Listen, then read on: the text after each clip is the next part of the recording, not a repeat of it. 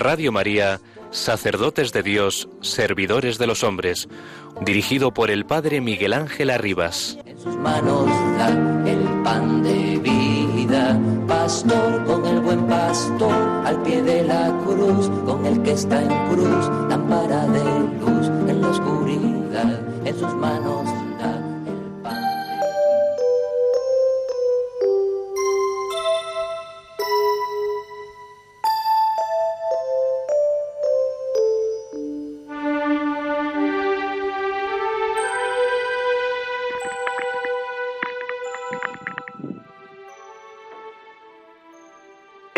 Conciliar Presbyterorum Ordinis que acabamos de leer y comentar en el marco de la eclesiología conciliar manifiesta su carácter profético por el papel fundamental que reconoce a los presbíteros, cooperadores del orden episcopal al servicio de la sacramentalidad de la Iglesia, misterio de comunión.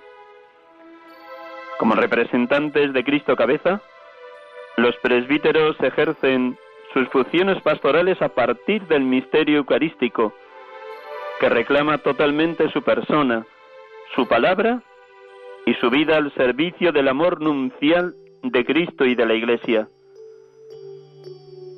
De ahí la exigencia de santidad bautismal y ministerial, que demanda de ellos una intensa espiritualidad, una verdadera mística de las relaciones, que lleven la huella del diálogo, del amor filial, fraterno y paterno, al servicio de la Iglesia que evangeliza por la atracción de su comunión misionera. El carácter profético de este documento conciliar resurge en efecto de la restauración del ministerio de la palabra, especialmente en el contexto litúrgico, pero emana sobre todo del acento kenótico de la espiritualidad de los presbíteros, sostenido por la actualidad pascual del don de Cristo, una vez para siempre en la Eucaristía. A la luz de esto, el decreto llama explícitamente a los presbíteros a una opción preferencial por los pobres, los enfermos y los marginados, prolongando así el amor eucarístico del Señor por su diaconía entre los pobres, un rasgo fundamental que vuelve a tomar fuerza bajo el impulso providente del Santo Padre en las horas dramáticas que vivimos.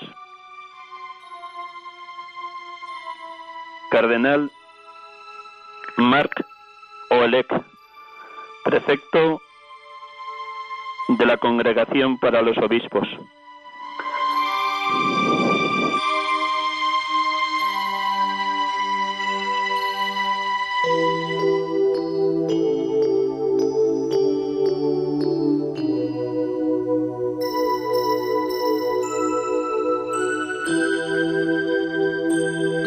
Tardes, hermanos y amigos. Estamos aquí con ustedes acompañándoles gozosísimamente en este programa de Radio María. Sacerdotes de Dios, servidores de los hombres, como cada tarde de domingo de 6 a 7. Les hablo en directo en esta tarde desde el pueblo donde nací, Riaza, en la provincia y diócesis de Segovia. Con mis hermanos y mis sobrinos hemos venido a celebrar el cumpleaños de mi padre que ha cumplido 89 años en este día de las elecciones generales en España. Estamos celebrando, como ustedes saben muy bien, el domingo trigésimo segundo del tiempo ordinario, ya a las puertas del final del ciclo litúrgico, del final del tiempo ordinario. Dentro de 15 días, si Dios quiere, celebraremos la solemnidad de Jesucristo, Rey del universo. Y en este domingo la Iglesia que peregrina en España nos invita a tener muy presente lo que significa también para todos el Día de la Iglesia Diocesana, un día que nos hace tomar conciencia de que somos parte de la gran familia de los hijos de Dios que es la Iglesia, una familia en la que todos contamos porque todos somos piedras vivas en la edificación de la Iglesia, la misma fe, la misma esperanza, la misma caridad, el mismo bautismo y la misma Eucaristía, sea la parroquia que sea dentro de una diócesis. Y si somos la gran familia de los hijos de Dios, cada uno de nosotros estamos llamados a aportar lo mejor en cada parroquia o movimiento eclesial donde nos vinculamos y donde celebramos la fe. Cada uno con sus peculiaridades, porque esta es la maravilla de nuestra fe, que nadie somos fotocopia, sino únicos y originales a los ojos de Dios, creados a su imagen y semejanza, para vivir en comunión el mandamiento nuevo que nos dejó Jesús en la última cena. En esto conocerán que sois mis discípulos, si os amáis unos a otros como yo os he amado.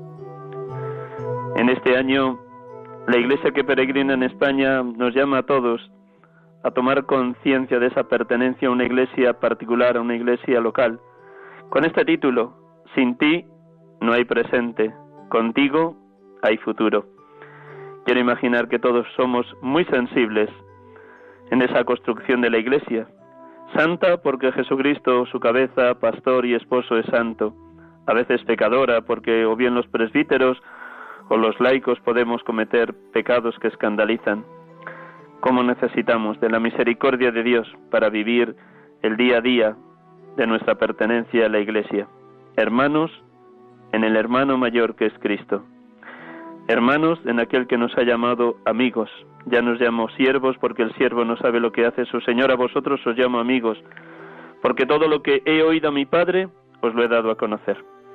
También como cada tarde de domingo, vamos a orar con la palabra de Dios, siempre vivísima, hermosísima, llena de densidad, de hondura, para mirar el hoy y el mañana cargados de esperanza porque la última palabra no la tiene la muerte, sino la vida en Cristo, la resurrección, la certeza de entrar un día a formar parte de la asamblea de los elegidos en la iglesia triunfante, la certeza de que Él ha ido delante de nosotros para prepararnos sitio en la morada eterna.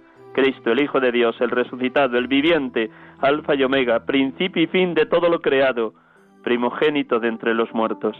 En Él vivimos, nos movemos y existimos en Cristo un instante en silencio para coger la palabra y para que la misma palabra avive la fe en la resurrección, la esperanza de que Dios cumple siempre su palabra, el amor que se derrama incesantemente en nuestros corazones por el Espíritu Santo que se nos ha dado.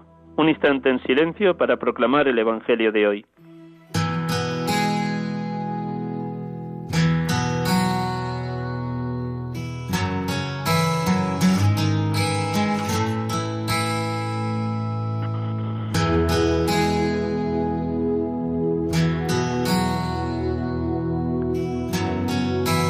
Evangelio según San Lucas. En aquel tiempo se acercaron algunos saduceos, los que dicen que no hay resurrección, y preguntaron a Jesús, Maestro, Moisés nos dejó escrito, si a uno se le muere su hermano, dejando mujer pero sin hijos, que tome la mujer como esposa y dé descendencia a su hermano. Pues bien, había siete hermanos. El primero se casó y murió sin hijos. El segundo y el tercero se casaron con ella, y así los siete. Y murieron todos sin dejar hijos.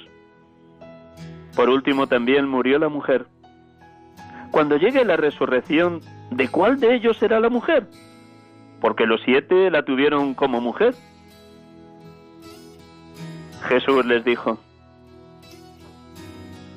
en este mundo los hombres se casan y las mujeres toman esposo, pero los que sean juzgados dignos de tomar parte en el mundo futuro y en la resurrección de entre los muertos, no se casarán, ni ellas serán dadas el matrimonio, pues ya no pueden morir.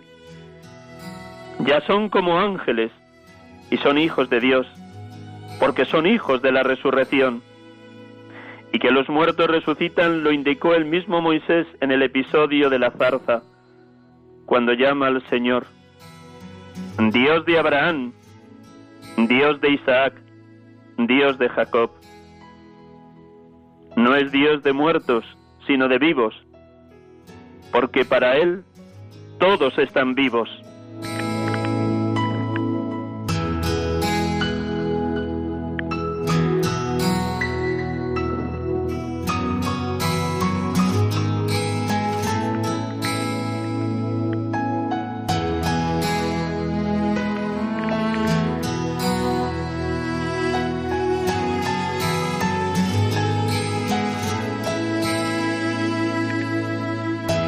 Bendito y alabado seas, Padre, Dios de misericordia y de poder, porque la resurrección de Jesucristo de entre los muertos nos ha abierto las puertas del reino definitivo, detrás de la hermana muerte. Y hoy Él nos asegura, y que los muertos resucitan lo indicó el mismo Moisés en el episodio de la zarza cuando llamó al Señor, Dios de Abraham, Dios de Isaac, Dios de Jacob. Gracias, Padre, porque tu Hijo ha ido delante de nosotros a prepararnos sitio en la morada eterna. Gracias porque Jesucristo, tu enviado, es el primogénito de entre los muertos. Gracias porque la fe en la resurrección de los muertos nos ayuda a vivir en esperanza, a creer en la resurrección de la carne con un cuerpo glorioso como el de Cristo, viviendo la eterna gloria viviendo las relaciones humanas totalmente transfiguradas en tu eternidad luminosa. Gracias, Padre. Bendito y alabado seas, Jesucristo, Señor del cielo y de la tierra, porque con la gracia del Espíritu y el don de la fe, creemos en tus palabras. Tú nos has revelado este Dios. No es Dios de muertos, sino de vivos, porque para Él todos están vivos. Gracias, Señor Jesús. Esa misma fe nos lleva a pedirte que te acuerdes de nuestros familiares y amigos difuntos que nos han precedido en el signo de la fe y duermen ya en el sueño de la paz, como oramos con la plegaria primera. Gracias, Salvador, porque nos aseguras que la vida de los resucitados será parecida a la de los ángeles, donde entraremos en la inmensa luz divina que eres tú, en la gloria triunfante del amor trinitario, amor eterno e infinito. Y allí estaremos por toda la eternidad, alabando a los tres, Padre, Hijo y Espíritu Santo, llenos de alegría y de paz, cantando ininterrumpidamente, Santo, Santo, Santo es el Señor, Dios del universo. Llenos están el cielo y la tierra de tu gloria. Osana en el cielo. Bendito el que viene en nombre del Señor. Osana en el cielo. Bendito y alabado seas, Espíritu de amor, porque derramas gracia tras gracia en nuestros corazones, acrecentando en nosotros la fe, la esperanza y el amor, la fe en la resurrección de Jesucristo, y con Él y por Él, la resurrección de los difuntos, fieles a Dios la esperanza de entrar un día en la eterna bienaventuranza, el amor derramado en nosotros por ti, oh consolador divino, para que amemos al Padre con todo el corazón, con toda el alma y con todas las fuerzas, y al prójimo en el mismo servicio de dar la vida como Cristo la dio en la cruz. Bendito y alabado seas, Espíritu de verdad, porque nos fortaleces en el sufrimiento como a los mártires de todos los siglos, o como a los siete hermanos macabeos, como nos describe la primera lectura de hoy. Danos la fuerza, la gracia y la valentía de poder exclamar como el cuarto de los hermanos macabeos a punto de morir. Vale la pena morir a manos de los hombres cuando se tiene la esperanza de que Dios mismo nos resucitará. Gracias Espíritu Santo, dedo de Dios, porque nos regalas el consuelo eterno, la esperanza dichosa, la fuerza para toda clase de palabras y de obras buenas. Nos lanzas a ser misioneros para que la palabra del Señor siga avanzando y sea glorificada, como ha sido fecunda a lo largo de los siglos hasta llegar hoy a nosotros. Y así, inundados de tu fuerza y de tu luz, nos veremos libres de la gente perversa y malvada. Gracias, dulce huésped del alma, porque nos confirmas en la fe, nos das las fuerzas en la adversidad y nos libras de las garras del maligno. Gracias, Espíritu Santo, gracias. Adorada y Santa Trinidad, Padre, Hijo y Espíritu Santo, que sepamos postrarnos a vuestros pies, reconocerte presente en nuestro interior, para que vos, Dios amor, Dios perfectísima comunión de las tres personas, nos llevéis a la santidad de vida, tal como vos, oh Dios amor, oh Dios Trinidad, lo exclamáis una y otra vez en la Sagrada Escritura. Sed santos como yo el Señor vuestro Dios, soy santo. Adorado, bendito y glorificado seas, Dios amor, Dios Santa Trinidad.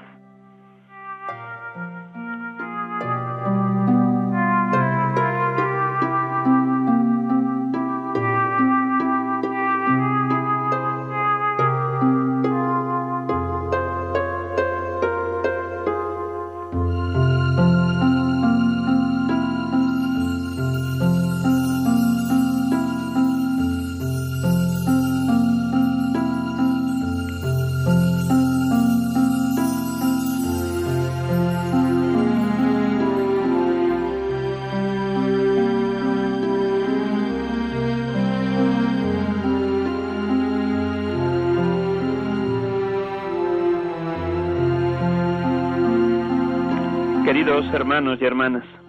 Estamos aquí con ustedes en directo en este programa de Radio María, sacerdotes de Dios, servidores de los hombres, cuando son las seis y diecisiete minutos aproximadamente de la tarde. Les hablo desde Riaza, Segovia, mi pueblo natal, acompañando a mis padres en este día del cumpleaños de mi padre, porque también los sacerdotes de vez en cuando hemos de cumplir el cuarto mandamiento, honrar padre y madre. Y tenemos la dicha de poder dialogar esta tarde con un sacerdote joven que lleno del Espíritu y lleno de la verdad, con un ardor muy grande nos va a compartir cómo es su ministerio, cómo lo ha sido en estos nueve años que lleva desde su ordenación sacerdotal. En buenas tardes, Pepe. Buenas tardes, Miguel Ángel. Muchísimas gracias por prestarnos esta tarde del domingo y por compartir con los oyentes tu, tu ministerio. Permítame que te presente para que así los sacerdotes, los laicos, los consagrados y consagradas y los seminaristas que nos puedan estar escuchando te sitúen. José Luengo Coloma nació en Madrid el 16 de febrero de 1979. Tiene, por tanto, 40 años. Terminó sus estudios universitarios en la carrera de turismo Participó como joven en la parroquia de San Germán, allí sintió la llamada al ministerio sacerdotal y después de los años de formación en el seminario conciliar fue ordenado sacerdote el 2 de mayo del 2010. Lleva, por tanto, como digo, nueve años de sacerdote. En su etapa pastoral fue enviado a la parroquia Nuestra Señora de la Misericordia, en el barrio madrileño de Vallecas, justo detrás de donde está el estadio del Rayo Vallecano. Allí realizó su etapa de pastoral y vivió sus primeros años de ministerio sacerdotal como vicario parroquial. Los últimos cinco años fue enviado y instituido como párroco de esa parroquia y desde septiembre de este año 2019 ha sido nombrado párroco de la parroquia de San Lesmes en Alcobendas, en la parte norte de Madrid. Pues muchas gracias, Pepe.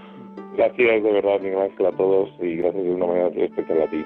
Pues gracias por compartir y abrir el corazón de hermano sacerdote en esta tarde, porque siempre de la abundancia del corazón habla la boca y seguro que tu ministerio ha sido muy rico en estos nueve años. Por eso la primera pregunta con la que abrimos el programa y el, el diálogo contigo es esta, ¿no? ¿Qué maravillas ha obrado Dios en ti en estos nueve años de ministerio? ¿Qué quisieras compartir con nuestros oyentes? ¿Ha merecido o no merecido la pena ser ordenado sacerdote hace nueve años? la primera maravilla es que el tiempo pasa que vuela y que, y que cada día bueno pues uno es más consciente de la de, de, lo pobres que somos ¿no? y la grandeza que supone este ministerio que a pesar de ser unos cuantos años la vida del seminario, el discernimiento y bueno todo lo que conlleva ese momento de formación, la vida ministerial es muy intensa, pero sobre todo eh, una cosa es lo que uno puede imaginarse y otra cosa es lo que uno recibe, ¿no? Tantas maravillas, son tantas personas, rostros, vidas, que, bueno, en nueve años que uno puede decir que está en pleno gateo, ¿no? Pues totalmente hablando y que, bueno, pues han sido muchos momentos vividos por donde, bueno, pues uno puede reconocer la presencia de Cristo, de Cristo que, siendo tú tan frágil, siendo tú tan pequeño, pues Él se fía de ti y te, y te ensalza, ¿no? Te engrandece a pesar de tu pequeñez. Siempre y cuando teniendo en cuenta, ¿no? Y sin perder de vista que son tantos los momentos que ahora no podría ir a enumerar, pero sí que es verdad que estos años han sido años para ser más consciente de que llevamos realmente ese verdadero tesoro en vasijas de barro y que aunque muchas veces la vasija se pueda romper, el Señor vuelve de nuevo ¿no? a, formarte y a modelarte. Y esa es la grandeza del ministerio. Realmente es como al menos yo me he dejado sorprender por, por el día a día, sobre todo en la vida pastoral, en la parroquia, sobre todo con la gente. Es de agradecer mucho cómo el Señor te sorprende en el tiempo. En el tiempo yo estoy admirado de que ya, hayan pasado ya nueve años y que, bueno, son maravillas que va haciendo el Señor en el día a día, en el día a día con tu, con tu vida si tú te dejas también. ¿Qué sorpresa te llevaste cuando el Señor a través de del señor rector y de los el señor arzobispo te, te enviaron en tu etapa de pastoral a este barrio tan popular de Madrid como es el barrio de Vallecas, tú que venías de otra parroquia de ámbito social y cultural distinto de San Germán, ¿cómo acogiste y cómo recibiste esa sorpresa, tú que hablabas ahora mismo de las sorpresas de Dios? bueno, pues eh, fue el primer momento donde me dejé sorprender por Dios porque uno puede tener en mente muchos proyectos y te das cuenta que por donde vas tú, Él no va y para mí lo primero que cuando escuché esa parroquia tan esperada en sexto curso, cuando ya estás en etapa de pastoral y la iglesia te encomienda pues esa misión donde vas a celebrar tu primera misa, donde mm, bueno ya sabes que volamos, ¿no? volamos y, bueno pues lo primero fue decir Señor, ¿por qué? ¿Por qué yo? porque yo, y con temor y temblor, como dice San Pablo, pues, pues allí me presenté, porque bien sabemos que, bueno, pues quizás no es la, la zona pues, que pastoralmente sea más fuerte o que donde haya un nivel de, de religiosidad o, bueno, un deseo, ¿no?, de acercarse a la iglesia o no es una zona pues no solamente en lo económico, que, es verdad que se encuentran muchas dificultades, pero yo diría más bien en lo material, en lo, espiritual, no solo lo material, sino lo espiritual. Y para mí fue una sorpresa, sobre todo, mm, de ir asumiendo que los planes de Dios no son mis planes y que uno no se puede hacer la vida ni hacer los planes porque cuando uno se deja en manos de Dios, Él te lleva por donde Él quiere y realmente esa ha sido la experiencia que puedo decir durante estos años que he estado en, esa zona, en esa parroquia tan querida por mí. Después de cuatro años de vicario parroquial, de repente el señor vicario te llama y te propone ser párroco de esa misma parroquia donde habías iniciado tus primeros pasos de ministerio sacerdotal. ¿Cómo recibiste ese llamamiento a ejercer ya de pastor al frente de la parroquia de Nuestra Señora de la Misericordia?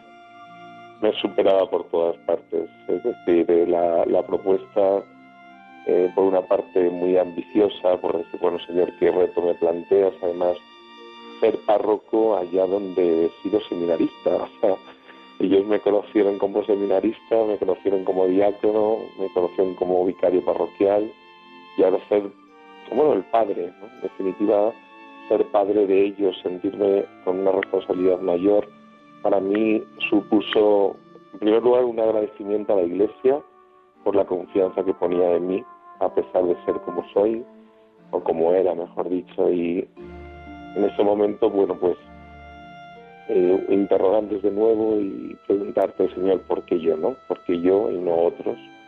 Que hay muchos hermanos sacerdotes que lo harían mucho mejor que yo, y llevan más tiempo ordenados, y la dificultad que, que uno encuentra, pues es sobre todo si seré capaz, ¿no? La pregunta es, ¿seré capaz? Pero te fías, te fías de que por ti no, no serás capaz, pero si te fías de él, él te hace capaz de lo que tú no lo eres, ¿no? En estos cinco años, ¿en qué aspecto de la vida pastoral has hecho más hincapié? ¿En la evangelización? ¿En el cuidado y, y exquisitez de la liturgia y de la presidencia de los sacramentos?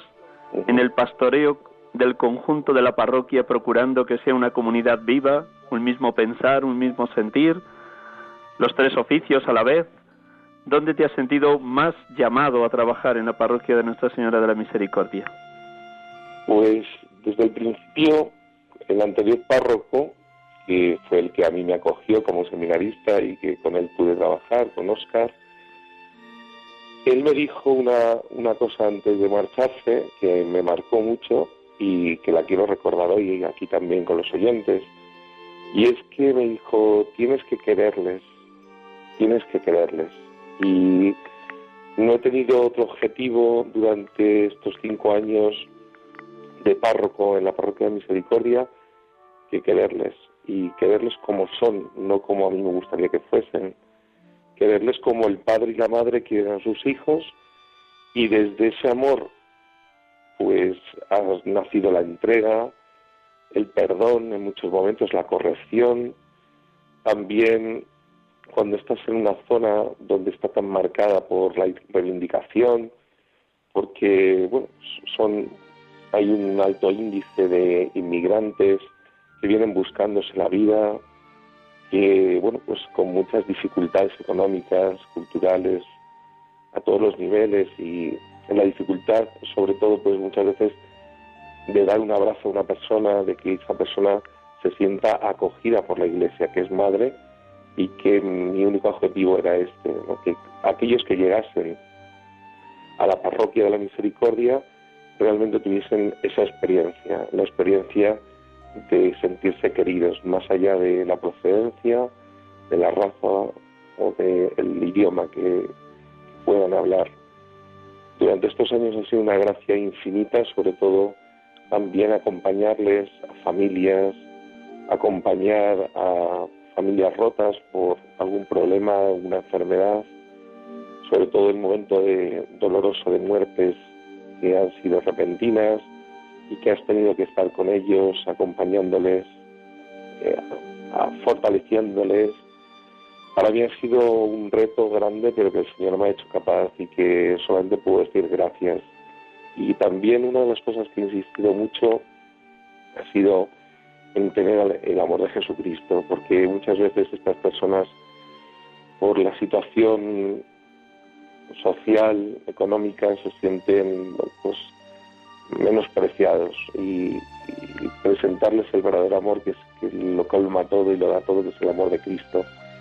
Eh, sí que he velado durante estos cinco años por, por la adoración eucarística y sobre todo porque se sientan todos hijos de un mismo padre y la misma madre, o sea que no se sientan ahí extraños, sino que somos una comunidad, somos un pueblo y ese ha sido mi, mi único objetivo, que ellos se sientan amados, pero que aman, amados por esa iglesia que, es el Dios amor el que les, les convoca y les quiere, y no hay mayor alegría para un padre y una madre que ver a los hijos reunidos y que se quieran, ¿no? O sea que ese ha sido mi, mi objetivo durante estos años, no ha sido más. Estando al frente y a la vez como servidor de una parroquia que tiene como advocación, esta advocación tan hermosa, Nuestra Señora de la Misericordia, Seguro que para ti significó mucho vivir a fondo, primero como presbítero, como párroco, y después con el conjunto de la comunidad parroquial el año de la misericordia, el 2016, año en el que fuimos convocados por el Papa Francisco para profundizar precisamente en este atributo divino. Dios no se cansa nunca de perdonar. Dios es pura misericordia, solo misericordia, siempre misericordia. ¿Cómo lo viviste tú y cómo lo vivió la parroquia ese año de la misericordia?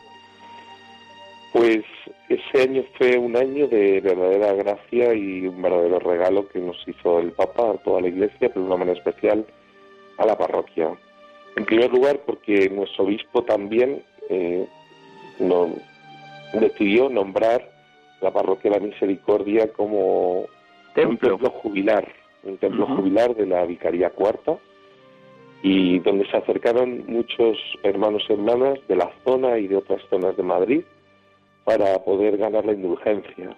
Y eso fue precioso y supuso también una apertura a la Iglesia de Madrid y a aquellos que venían incluso de fuera de Madrid para conocer no solo el templo, sino también para acercarse a la vocación de la misericordia.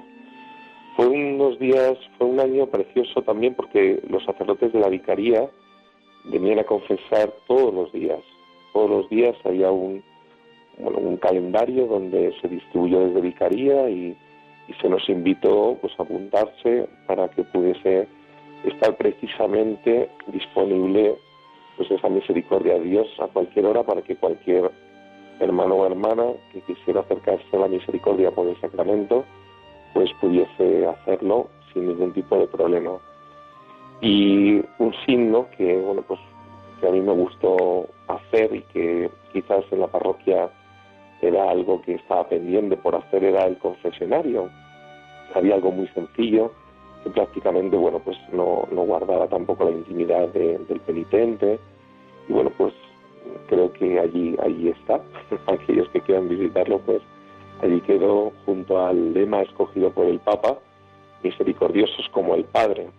Y sí que me gustaría eh, decir que lo vivimos, creo que de una forma muy intensa, creo que fue algo precioso, un año muy especial, y sobre todo creo que llegamos al menos a entender las palabras del Papa que decía que la misericordia era la vida, ¿no? que tenía que sostener a la Iglesia. Y creo que la parroquia sí que gustó, no solo por la vocación mariana, sino también porque eh, al menos empezó o se reavivó el hecho de decir, bueno, somos de esta parroquia, esta es nuestra vocación y esta es la vía que debe sostener la vida de nuestra parroquia y de toda la Iglesia. La misericordia que Dios tiene con nosotros y la que tenemos que tener entre nosotros. Hay un dicho popular que he podido leer en la vida y en las palabras de varios santos, entre ellos San Manuel González, el obispo del Sagrario Abandonado, o San Juan María Vianney, el párroco de todos los párrocos, o el patrono de todos los párrocos. Y ese refrán o ese dicho popular dice, Nadie da lo que no tiene. En palabras de nuestro Señor, de la abundancia del corazón habla la boca. ¿Cómo ha sido tu vida espiritual en estos nueve años? ¿Cómo la has procurado cuidar a un medio de muchas actividades, dedicaciones, tareas, oficios? ¿Cómo has podido compatibilizar el ser muy activo en la oración con ser contemplativo en la acción? Pepe. He tenido muy presente porque desde el principio me costaba pues precisamente entender la acción y la contemplación y entender que la verdadera acción nace de la contemplación y recuerdo siempre desde el principio tener presente ese evangelio de, Betania, de Marta y María, porque son las dos muy necesarias y las dos están junto al Señor de diferente manera. En estos nueve años ha habido muchos momentos también, bueno, donde uno se puede despistar, puede caer en la tentación de estar, ser demasiado activista y olvidarse de que el que va haciendo por medio de ti es otro, no eres tú. Durante estos años, pues cuidando en primer lugar la oración personal, la oración personal que, debes cuidar día tras día, sobre todo cuando uno se levanta, porque si no, luego durante el día es muy complicado poder tener un momento de, estar a solas con el Señor. la liturgia de las horas, donde te sientes unida a toda la iglesia, incluso en momentos de soledad, de soledad profunda, donde uno experimenta también el pecado de la iglesia o en momentos de dificultad que, que uno a veces no entiende eh, desde la diócesis o desde la relación con los hermanos sacerdotes, pero que te sientes acompañado a pesar de sentirse solo. Eh, la oración personal, la oración de la, de la iglesia, la liturgia de las horas, y luego el centro por excelencia para mí es la Eucaristía, el centro del sacerdote, de todo cristiano, pero es tan gran, es una grandeza tan increíble que muchas veces lo que me entristece es haberla celebrado, ¿no? De cualquier manera o de una manera poco rápida o sin preparar y, sin gustar realmente eh, la vida la vida eucarística como he dicho antes eh, si algo es necesario es que el Señor esté en el centro de cualquier comunidad cristiana pero en la vida de los sacerdotes o tienes al Señor en el centro bueno pues vas vendiendo otros productos que aparentemente pueden ser más atractivos pero al final o se tiene al Señor o es difícil llevar al Señor. Entonces entiendo que el cuidado de, todo ello junto al acompañamiento espiritual y pues la vida de, tener momentos también de, retiros, de ejercicios, es lo que hace que, sigas manteniendo viva esa llama pues de la llamada, que muchas veces, pues como puede pasar en los matrimonios, si no se reaviva, se renueva, resulta muy complicado también en muchos momentos decir, aquí estoy, aquí estoy que esa ha sido esa ha sido mi experiencia que sin él nada puedo no soy nada. En estos cinco años de párroco allí en la parroquia Nuestra Señora de la Misericordia la Iglesia a través del seminario conciliar te ha confiado también el acompañamiento pastoral de seminaristas y doy fe porque lo tengo de buena noticia que has cuidado mucho mucho ese acompañamiento pastoral esa acogida escucha diálogo encargo revisión con los seminaristas que han sido enviados viernes por la tarde y domingo por la mañana a esa parroquia. ¿Cómo llevabas tú en tu corazón de pastor y de párroco este acompañamiento pastoral a los seminaristas? Bueno, eh, tengo que decir que doy infinitas gracias porque el seminario, que es el corazón de la diócesis, es el semillero, ¿no? Como decimos, eh, es importante quererlo quererlo y sobre todo querer a aquellos que, a pesar de la sociedad tan loca en la que vivimos, el Señor sigue llamando y hay jóvenes dispuestos a decir, aquí estoy. Y eso es de agradecer muchísimo, no solo el sí, quiero, aquí estoy, me fío, sino que la Iglesia te confíe a aquellos futuros sacerdotes o aquellos jóvenes que están en proceso de discernimiento y mi manera de agradecer a Dios y a la Iglesia esa confianza es precisamente ejerciendo esa paternidad que, realmente me brota, me brota del corazón, o cuidar a los seminaristas, alentarles, eh, muchas veces pues escucharles buenamente o animarles, pero al mismo tiempo pues que vayan conociendo también eh, donde, a lo, que están llamados, mostrarles la belleza del, ministerio, pero también mostrarles la cruz muchas veces. Bueno, pues es una labor preciosa y, esa paternidad brota del sacerdocio, del mismo don que hemos recibido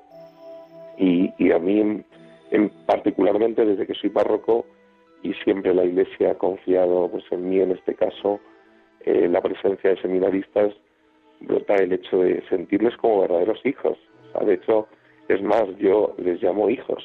O sea, mis hijos eh, llegan hoy, ¿no? Los hijos como están, así se lo comentaba con Manuel, mi compañero, decían, vienen hoy los hijos. Porque los acojo realmente como verdaderos hijos con la alegría de saber que un día compartiremos la, belleza y, la misión del ministerio sacerdotal en esta diócesis. Tú recibiste el testigo del anterior párroco, que fue el sacerdote que te acompañó en los primeros años, Óscar García Guado, y él te dijo esa palabra tan hermosa cuando marchaba, que quisieras de corazón a los feligreses de la parroquia de Nuestra Señora de la Misericordia. Ahora te ha sustituido en esa parroquia Enrique Pérez Mañón, que también le conoces, sacerdote amigo. ¿Le has dicho algo en especial de cómo le plazas la antorcha y el testigo de que ahora él es el párroco de esta parroquia de Vallecas, Nuestra Señora de la Misericordia? ¿Le dijiste algo a Enrique? Yo solamente le dije que, que cuando yo llegué a esa parroquia, eh, se o sea que ahora se cumplía cuando me marchaba lo que dice el Salmo, dice que al ir iba llorando y al volver vuelve cantando, ¿no? Que yo fui con, con miedo, con temblor y que me iba pues cantando, ¿no? Dando gloria a Dios. Eso es lo que le dije. Y que, bueno, pues poco más, que cuidase mucho de ellos y que tenía una comunidad preciosa, ¿no? Con, con mucho siempre por hacer, pero que le acogerían pues con los brazos abiertos, ¿no? Que esa es la, la imagen preciosa de la iglesia, la iglesia que acoge a todos los que llegan de una manera especial a los pastores, ¿no? pero sobre todo eso, ¿no? Al ir iba llorando, al volver vuelve cantando. Esa ha sido mi experiencia, pues, mi paso por Vallecas. Antes de dar paso a nuestros oyentes, y ya pido a los oyentes que si alguno quiere preguntar algo a José Luengo, párroco ahora mismo de la parroquia de San Lesmes en Alcobendas, pues que vaya preparando la llamada, que desde los estudios de Radio María cojarán la llamada. Javier que está allí al, frente de los mandos. Pero una última mm, pregunta antes de, dar pie y de dar paso a nuestros oyentes, querido Pepe. ¿Cómo va siendo tu entrada en esta parroquia de San Lesmes? ¿Cómo te has sentido al llegar? Em, ¿Cuál es ahora mismo tu reto más importante en esa parroquia? Bueno, siempre el Señor te, desbarata.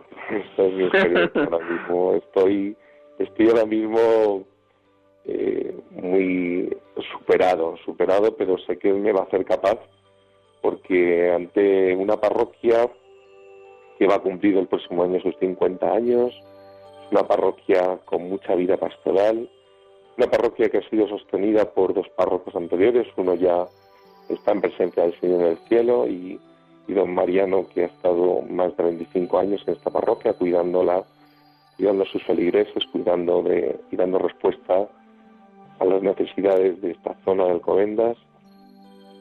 Solamente entro, pues, eh, no como un elefante en una cacharrería, sino con la gracia de decir, aquí estoy para serviros y necesito de vosotros para poder dar respuesta a aquello que, que buscáis.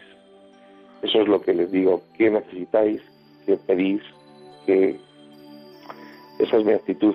Ahora mismo no tengo ningún reto, ninguna ningún proyecto en mente, simplemente solamente quiero conocerles para, también amarles, amarles y presentarles a, Jesucristo. Ese es mi, objetivo.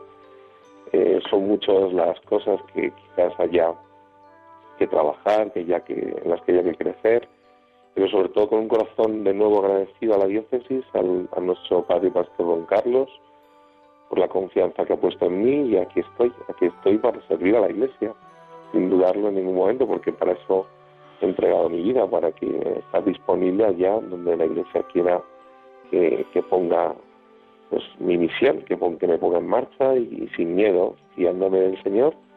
Y bueno, y sobre todo, ¿qué, necesitáis? Esa es la pregunta que les hago a los fieles y qué es, qué es lo que queréis, qué es lo que buscáis. Aquí estoy. Muy bien, vamos a hacer una pequeña parada para que respires. Ha sido un gozo escucharte. Nada más recordar a nuestros oyentes que estamos aquí en Radio María, en el programa Sacerdotes de Dios, Servidores de los Hombres, que estamos dialogando en esta tarde de domingo con José Luengo Coloma, sacerdote de la Archidiócesis de Madrid, ordenado el 2 de mayo del 2010, nueve años de ministerio sacerdotal. Actualmente es párroco, casi recién llegado desde septiembre, párroco de la parroquia de San Lesmes en Alcobendas. Antes estuvo primero como vicario parroquial y después como párroco en la parroquia Nuestra Señora de la Misericordia de Vallecas, de la que nos ha contado toda su experiencia de entrega a Dios y desde Dios de entrega al pueblo cristiano en esa misión maravillosa de ser Padre y Pastor en nombre del único sumo y eterno sacerdote que es Jesucristo. Vamos a dejar un instante brevísimo con esta música que Javier desde los estudios de Radio María nos ha colocado y el propio Javier nos va a recordar también un instante el teléfono directo por si alguno de aquí a menos cinco, a las siete menos cinco, quiere hacer alguna pregunta, alguna aportación, alguna llamada. Un instante con esta música y el que esté dispuesto pues puede llamar.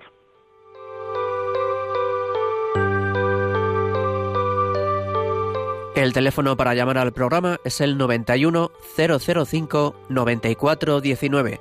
91 005 9419.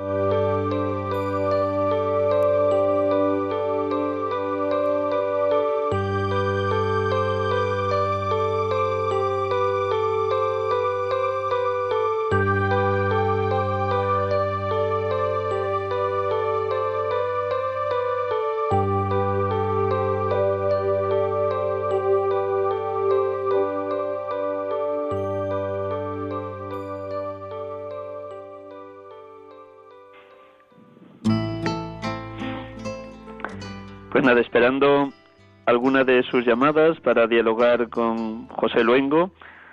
Mm, también una nueva pregunta. José, viendo la situación actual de la Iglesia, por un lado siempre misionera, en salida, en éxodo, como nos propone el Papa en Evangelii Gaudium, pero a la vez una Iglesia en ocasiones un tanto atenazada, demasiado vuelta sobre sí misma, a la luz de lo que tú estás contemplando en esa parroquia de San Lesmes, ¿cómo dirías que es el futuro? ¿Cómo esperas que sea el futuro de la iglesia que peregrina en España? Un poco viendo lo que, lo que me he encontrado también y cómo está la parroquia, es verdad que es una parroquia muy, muy envejecida, con gente de, de mucha edad y alta, una edad media alta en una zona en la que, bueno, pues hay gente de mediana edad, hay familias también jóvenes, pero sobre todo me preocupa esa indiferencia, esa indiferencia ante lo religioso que existe en, nuestro país, en, Europa. Muchas veces cuando te encuentras con adolescentes que no se hacen ninguna pregunta, que no buscan más allá de lo que tienen hoy, que no hay ningún tipo de deseo de, dar respuesta a esas preguntas que, brotan en lo más íntimo del corazón.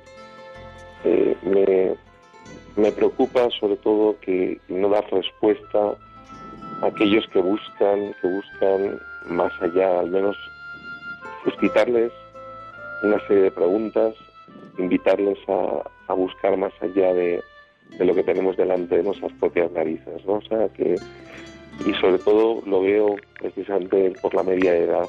Quiero, quiero bueno, pedirle al Señor que me, que me dé fuerza para poder salir al encuentro de aquellos que están fuera, que no vienen por diferentes circunstancias y sobre todo porque nos encontramos con una realidad de una indiferencia absoluta, indiferencia absoluta.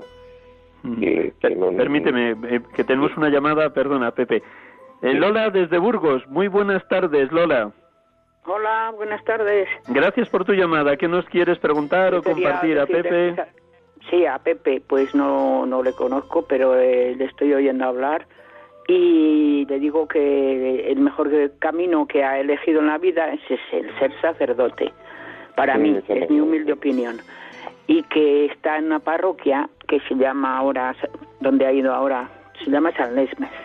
Y le digo que aquí en Burgos el patrón de, en invierno, porque en verano San Pedro y San Pablo. Pero aquí el 31 de enero es la fiesta de San Lesmes, que fue un monje francés que hizo el camino de Santiago, pero al llegar aquí a Burgos, pues se quedó atendiendo a los peregrinos enfermos en el monasterio de San Juan. Se lo informo a Pepe por si alguno le pregunta, algún feligrés, oye, ¿y San Lesmes quién fue? Pues yo le digo eso, que fue un fraile francés que empezó a hacer el camino de Santiago, al llegar a Burgos se quedó aquí. Y está el sepulcro en la parroquia más importante de Burgos, San Lesmes. Y nada, pues, que yo le animo, que rezo por él y por todos los sacerdotes, porque además soy hermana de sacerdote. Eh, mi hermano está en misiones desde hace muchos años en África y que rezo siempre por los sacerdotes, porque es que no solo los sacerdotes, es que todo, todas las personas lo sepan o no lo sepan, Ayuda, ayudas todos los días, porque la vida es un combate, una lucha diaria, y si no pedimos ayuda al Señor, pues estamos muy mal, muy mal, muy mal.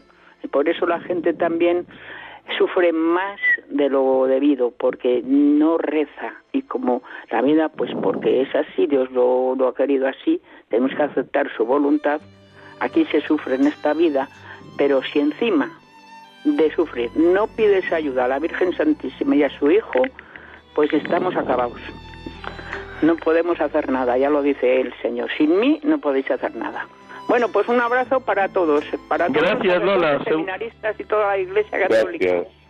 Gracias, Lola, gracias. Bueno, seguro que Pepe tiene ya preparado alguna peregrinación a, a la ciudad de Burgos, seguro que pronto, ¿verdad?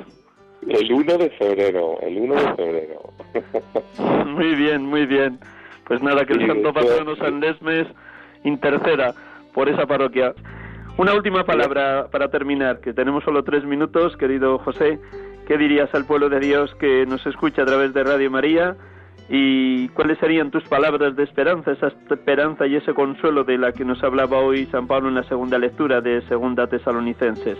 Sí, solamente de- decir que, que hemos recibido este gran tesoro que es la fe, la fe en el Dios vivo. Como decía también el Evangelio de hoy, es un Dios de vivos, no de muertos. Y que ya que hemos tenido la, dicha de, de poder recibir este gran don, pues que podamos, podamos cada día alegrarnos de, ser, cristianos, de haber recibido ese don que, que nos han transmitido nuestros padres y que lo, lo cuidemos, lo valoremos y lo transmitamos a otros, que hay muchos que no conocen y no tienen esta preciosa experiencia de haberse encontrado con Cristo resucitado. Y que hoy, de una manera especial, pues que no nos desanimemos, que no caigamos en el desánimo, en, en pensar que, que nadie quiere saber nada de la Iglesia, que no quiere saber nada de Dios, sino precisamente lo contrario, que, que el hombre hoy sigue buscando más que nunca y que, como dice el Papa, que nos pongamos en marcha una iglesia en salida para llegar a aquellos pues que también necesitan conocer el amor de Cristo y salvarse. José, un millón de gracias por habernos prestado esta este rato de la tarde del domingo. Pido a todos los oyentes que recen por ti y por tu nuevo destino, por esta parroquia de San Lesmes en Alcobendas. Muy bien. Muy buenas tardes y hasta una próxima ocasión. Gracias, José. Gracias y buenas tardes a todos. Gracias. Muy unidos en Cristo.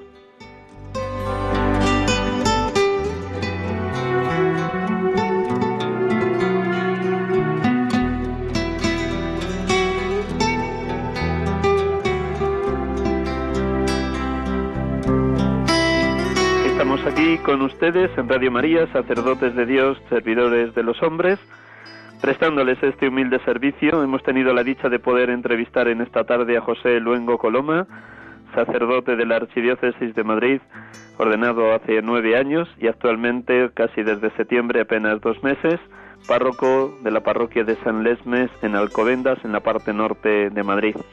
Y vamos a terminar con una oración muy querida por el Papa Francisco, una una oración dedicada a la Virgen, enviada a la Virgen, suplicada a Nuestra Señora, bajo la advocación de Virgen de Satanudos.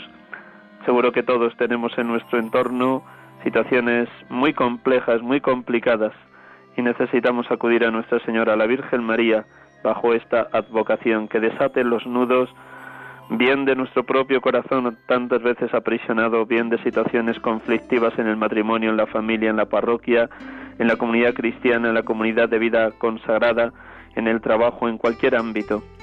Que sea la Virgen la que nos ayude a desatar los nudos que nos tienen esclavizados o, o paralizados. Concluimos con esta oración bellísima a la Virgen de Satanudos.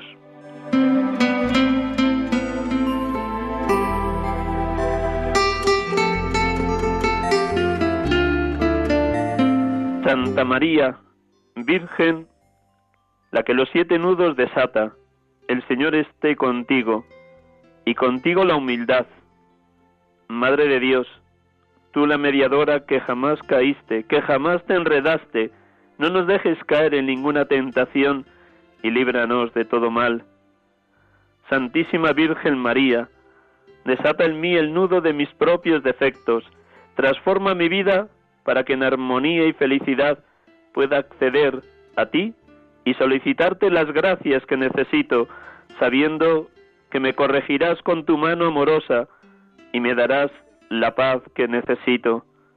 María, Madre del Salvador, desata el nudo de la ira, del desamor, de la indiferencia, de la injusticia y todos los demás nudos que nosotros mismos creamos en nuestra familia. Danos la fortaleza con el símbolo de Cristo para caminar por esta tierra en paz y armonía. Amén.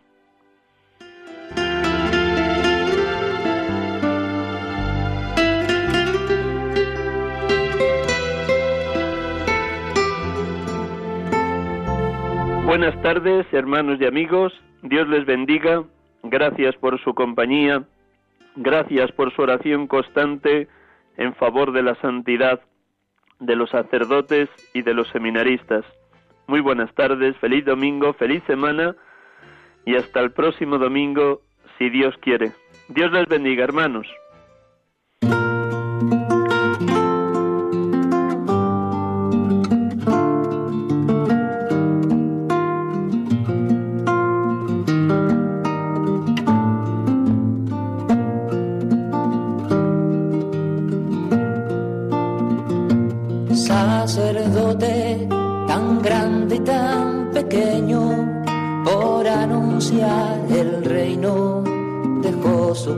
Atrás.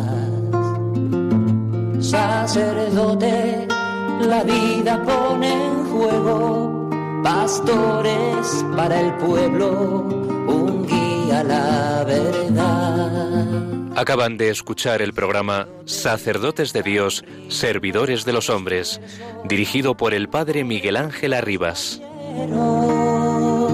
pues quiere siempre ahora